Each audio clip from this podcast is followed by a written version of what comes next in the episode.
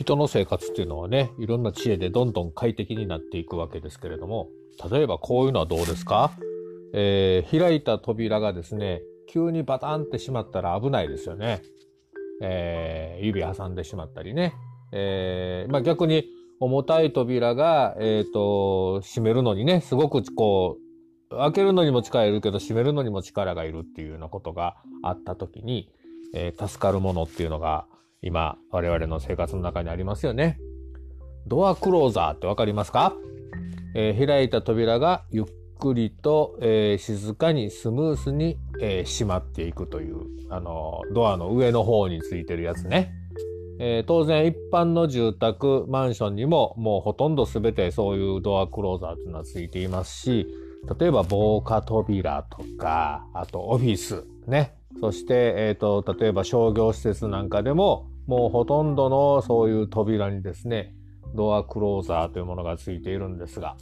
それを日本で初めて作った会社は生野区です。ね。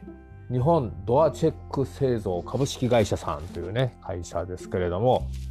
すごいですね。これニュースターというね、ニュースターっていう名前の、まあ、登録商標になってるわけですが、商品名ですけれども、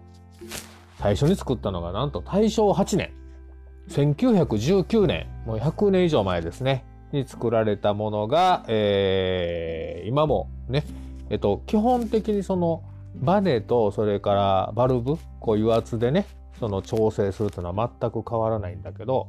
それをこう調整して断り続けてね、形をこう少しずつ変えながら、今もそうやって、えー、と作られている日本ドアチェック製造株式会社さんですね。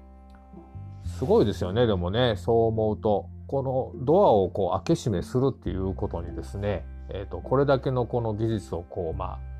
つぎ込んでね、えー、とずっとやっていけるっていう、この、えー、ある意味ニッチですけど、本当に大切な大切なところになってらっしゃる、えー、会社さんであります。平成11年にはグッドデザイン賞を受賞されていますし、こういいですよね。すべての扉が美しく開閉する時代へっていうね、キャッチフレーズがあるわけですよ。ね、えー、皆さんも必ずお世話になっているドアクローザー、ね、えー、こちらの会社が作られたものではないですか。そしてここらの会社、面白いんですけども、えー、とっても広いんです。なんと6000坪もある広大な敷地には野球グラウンドもあるというね、えー、巨大な敷地の中にある、